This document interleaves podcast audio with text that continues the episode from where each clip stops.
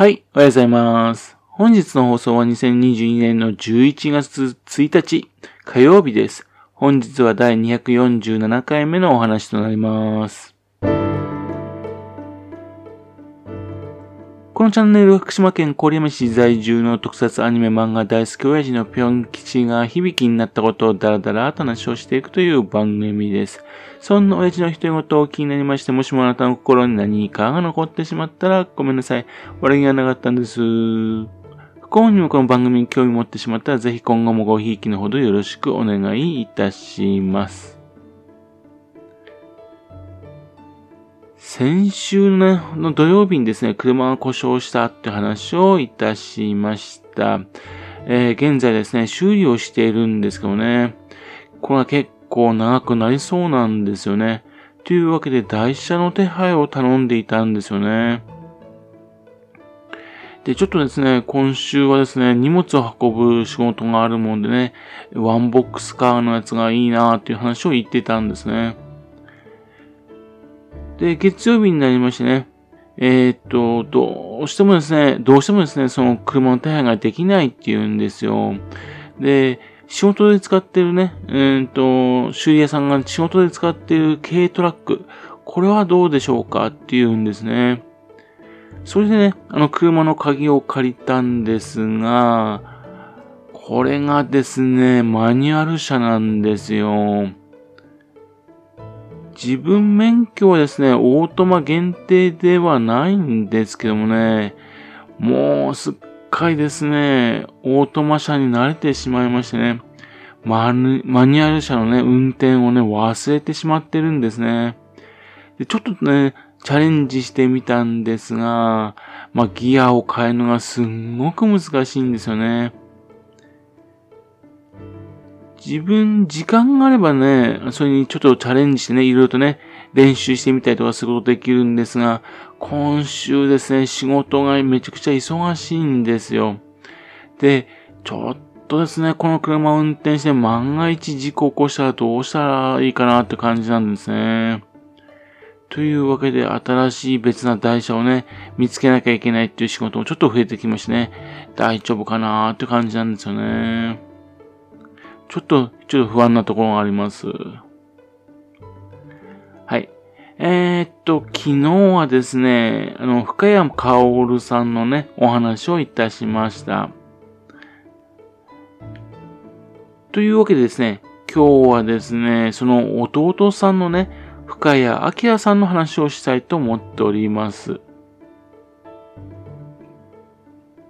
明っていう字はですね、太陽のね、お天道様の太陽の陽と書きます。この深谷明さんも漫画家さんをされているんですね。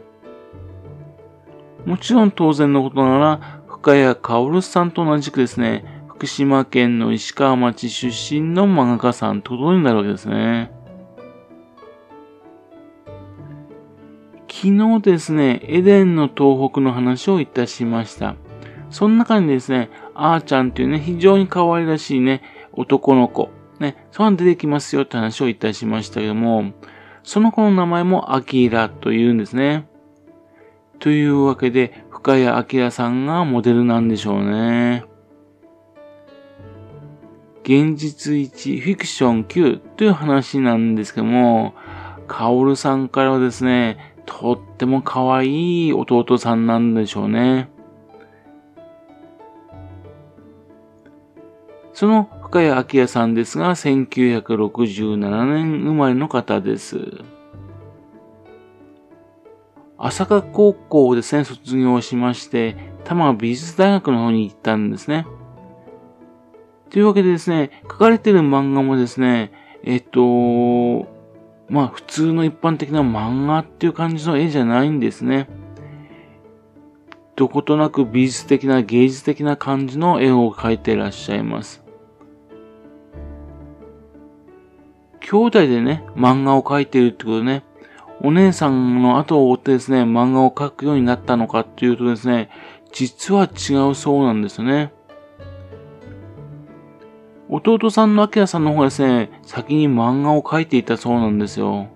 で、カオルさんの方がね、後で漫画を描き始めたもんですから、16ページの漫画を描くときにですね、どういうふうにね、漫画って書けばいいのかわからなくてね、っていうんで、弟の明さんに聞いて書いたってこともあるそうなんですよね。で、深谷明さんはね、あの、1994年の時にですね、講談社の漫画新人賞、千葉哲也賞の一般部門においてですね、え神様の島の愛ある直卓が入選しております。というんで、1994年に漫画家がデビューされているんですね。初期にはですね、え自分がね、興味があるエキゾチックなね、あの、南国を舞台にした作品が多かったんですが、戦国時代とかね、そういったものも現在題材にしておりますよね。そんな中にですね、2011年に書いた作品でちょっとね、毛色が違う作品があるんですよ。それがね、鉄オザ・バレットマンなんですね。鉄オというとですね、1989年に公開された塚本慎也監督による映画の鉄オ。ね。そのイメージがあるわけですね。あのー、主人公は田口智郎さんなんですが、ね、あのー、プロ、プロジェクト X のね、ナレーターやった方。あの、田口智郎さんが主人公でね、普通のサラリーマンだったんですが、奴って呼ばれるね、謎の存在によってですね、だんだん体がですね、金属に覆われていくっていうね、なんともね、奇妙なお話なんですね。その奴っていうのをやってるのが監督である塚本慎也さんがやってたんですね。この作品が非常にインパクトあったんですね。でですね、ちょうどその時ですね、仙台の方でなんか上映会があったんですね。っていうんで、その塚本慎也監督がね、その以前にですね、その前年にですね、ピアフィルムフェスティバル、そのグランプリを受賞した電柱小僧の冒険っていう作品があるんですよ。それを見る機会があったんですね。っていうんで、それを見てですね、うわぁ、すごいと思ったんですよね。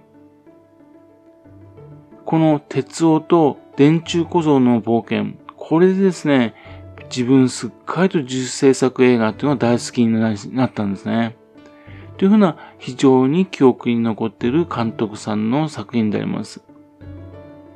で、鉄王、鉄王はですね、その後ですね、鉄王2ボディハンマーというんで1992年に公開されて、またと、さらにですね、鉄王ザ・バレットバーンというね、作品が2010年に公開されたんですね。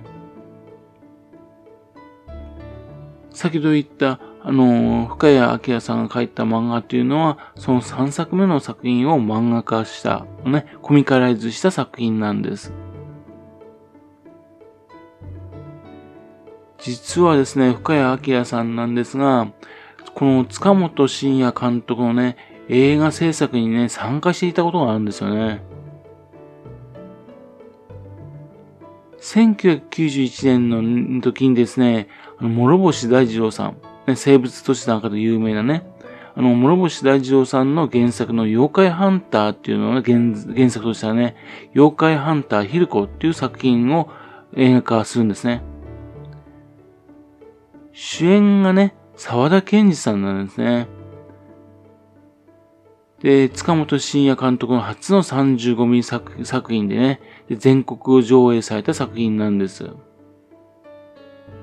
この作品の中でね、特殊メイク、造模型造助手としてね、参加していたんですね。その頃ですかね、その翌年の1992年の鉄道ボディハンマー、こちらの方にも参加しています。また、1995年の東京ヒスト、ね、そこまでですね、塚本組のところにね、スタッフとして参加してね、特殊造形の方を担当していたんですね。先ほど言った鉄オ2、ボディハンマーの時にですね、あのー、田口智郎さんがね、まあ変わっていくわけなんですが、その時ですね、実は田口智郎さんじゃなくて、深谷明さんがね、そちらの方の、あの鉄道のね、造形スーツの中に入って演じていたそうなんですよ。そんなですね、漫画家以前の時はね、特殊造形家としてもね、えー、経歴も持ってる方なんですね。また、自身の書いた漫画でですね、レディープラスチックっていう作品があるんですね。これをですね、あのー、深谷さんと同じくですね、千葉哲也賞をね、受賞したことがあるね、高橋源さんっていう方がですね、映画化してるんですね。っていうんで、2001年にね、その映画が、あの、制作されて公開されております。と言ってもですね、夕張のファンタスティック映画祭に出品されたんですけどね、えー、一般上映されたかどうかちょっと私これわかんないです。というわけで、ちょっとですね、探してんですがね、一度もこれ残念ながらね、見る機会がなかったんですね。ぜひ見たいなと思ってるんですけどね。というわけですね、福島県の石川町出身の漫画家さんで、ね、そして、あの、朝霞高校出身でね、こういう活躍されている漫画家さんがおられるってことですね。ぜひ知ってほしいなと思ってるんですよね。はい。それではまた次回よろしくぷんきさんお宝の話をお付き合いくださいね。本日もお聞きくださいまして誠にありがとうございました。